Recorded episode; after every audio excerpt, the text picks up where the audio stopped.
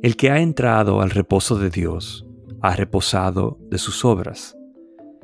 Esto no significa que dejemos de obrar, sino que Dios nos invita a dejar de estar ansiosos por lo que puedan hacer nuestras manos, nuestra mente, todo nuestro producto, porque al final el que obra es Él, y también Él es quien procura el resultado de lo que nosotros realizamos.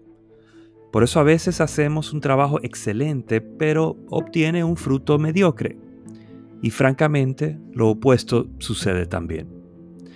Nuestra meta no debería ser solo hacer lo mejor que podamos, sino descubrir y hacer su voluntad.